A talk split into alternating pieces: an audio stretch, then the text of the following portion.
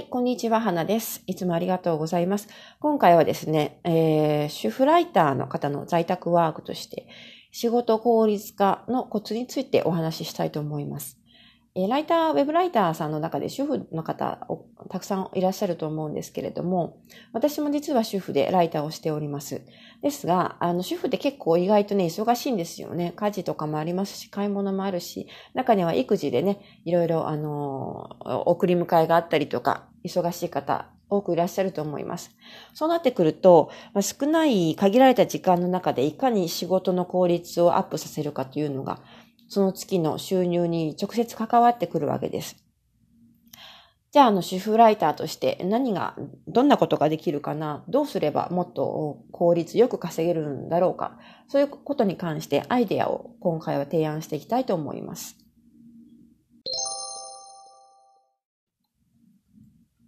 はい。まずですね、あの、ライターの方で仕事を効率化させたいという場合、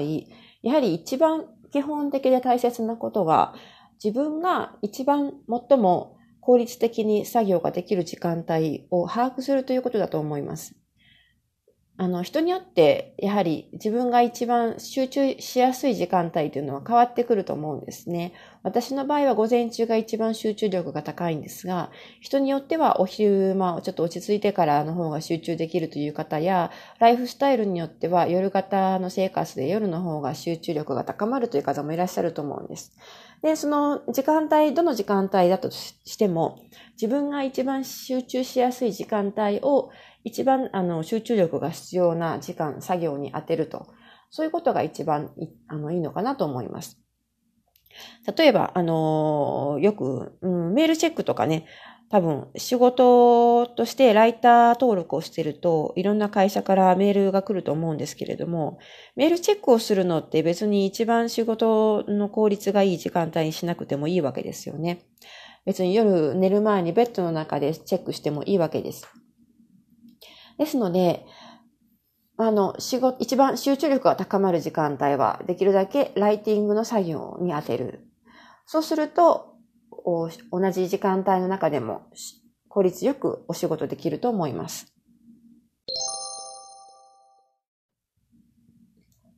はい、次にですね、えー、タブレットやスマホで案件をチェックする。これもポイントの一つとして提案したいと思います。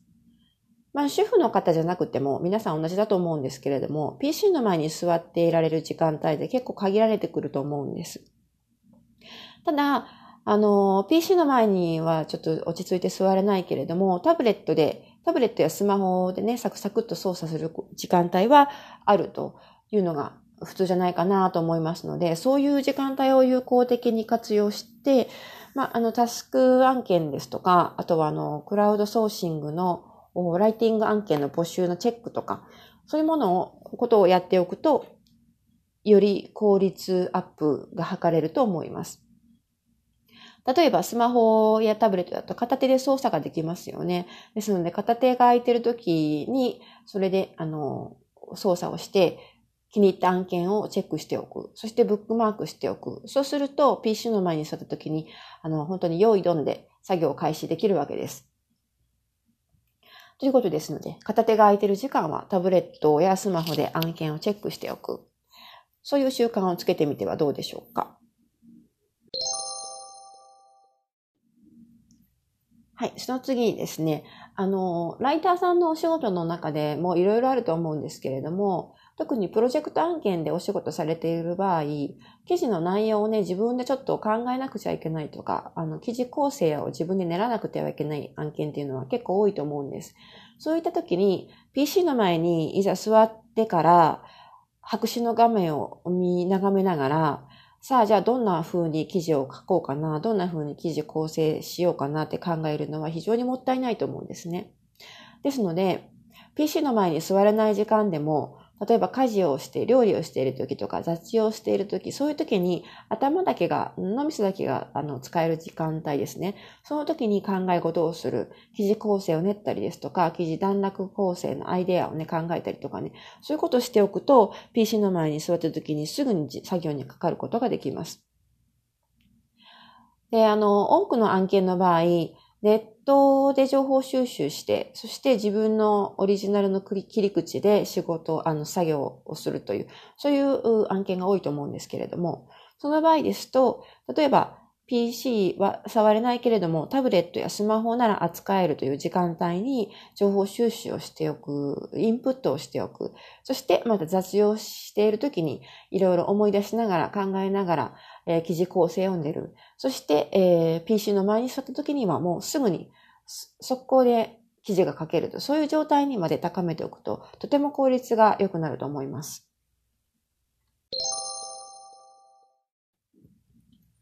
はい。次に、えー、これはとても基本的なことなんですけれども、ライティングスピードを上げるということですね。えー、まあ、ライティングスキル、スピードですね。えー、タイピングスピードを上げると、間違いなく作業効率は高くなります。大体皆さん作業できる時間っていうのは決まっていると思うんですよ。一日何時間作業できるとか、一週間のうちに何日稼働できるかとか、それを掛け算すれば1ヶ月あたりの作業時間で大体決まってきますよね。皆さん上限があるし、時間は無限ではありません。ですので、その決められた時間の中で、限られた時間の中でいかに一文字でも多くタイピングをするか。それがもうまさにライティング、ライターの収入に直接関わってくるわけです。ですので、ライティングスピードを上げることって非常に大切なことなんですけれども、もちろんタイピングスピードをね、あの、ブラインドタッチを勉強するとか、あとまあ、ブラインドタッチだけじゃなくて、誤字脱字を減らす努力をするとか、そういうことをするだけでも、もちろんスピードはアップできるんですけれども、もう一つ大切なのは、情報収集能力を上げるということも、スピードアップにつながります。えやはり先ほども言いましたけれども、ネットで情報収集して、それをあの、いろいろ束ねて自分なりのアイデアと構成をでもって記事に仕上げるという仕事が多いものですから、そういう仕事をしている場合、情報収集で自分の検索能力もね、ライティングスピードに大きく関わってくるわけです。同じ内容を検索したいのに、調べ物をしたいのに、時間がかかってしまっていては、ライティングスピードは上がりません。ですので、検索のコツですとか、どういうキーワードを入力すれば、自分の思い通りの情報が出てくるのか、もしくはキーワードの幅の広げ方とかですね、そういうところも少し勉強されると、ライティングスピードが確実にアップします。ということは月収も確実にアップします。ですので、これは非常に大切なことですので、これも常に頭の片隅に置いていただきたいなと思います。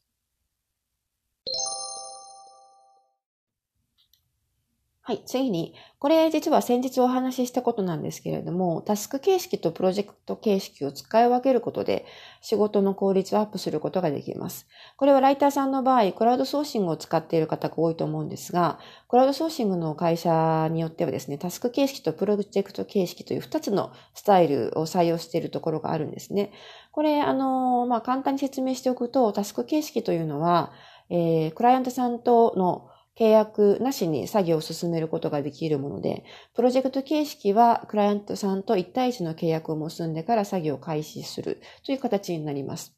それぞれに特徴がありまして、メリットもデメリットもありますので、人によっては向き、不向きがあると思うんですけれども、この2つをね、うまく組み合わせることで、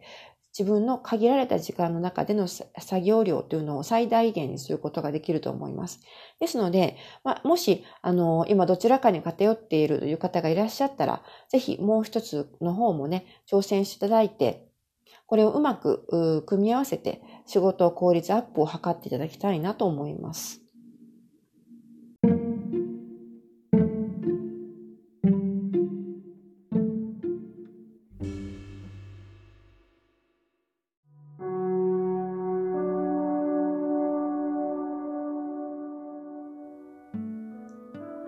ではね、今回は以上になります。最後まで、えー、聞いていただきありがとうございました。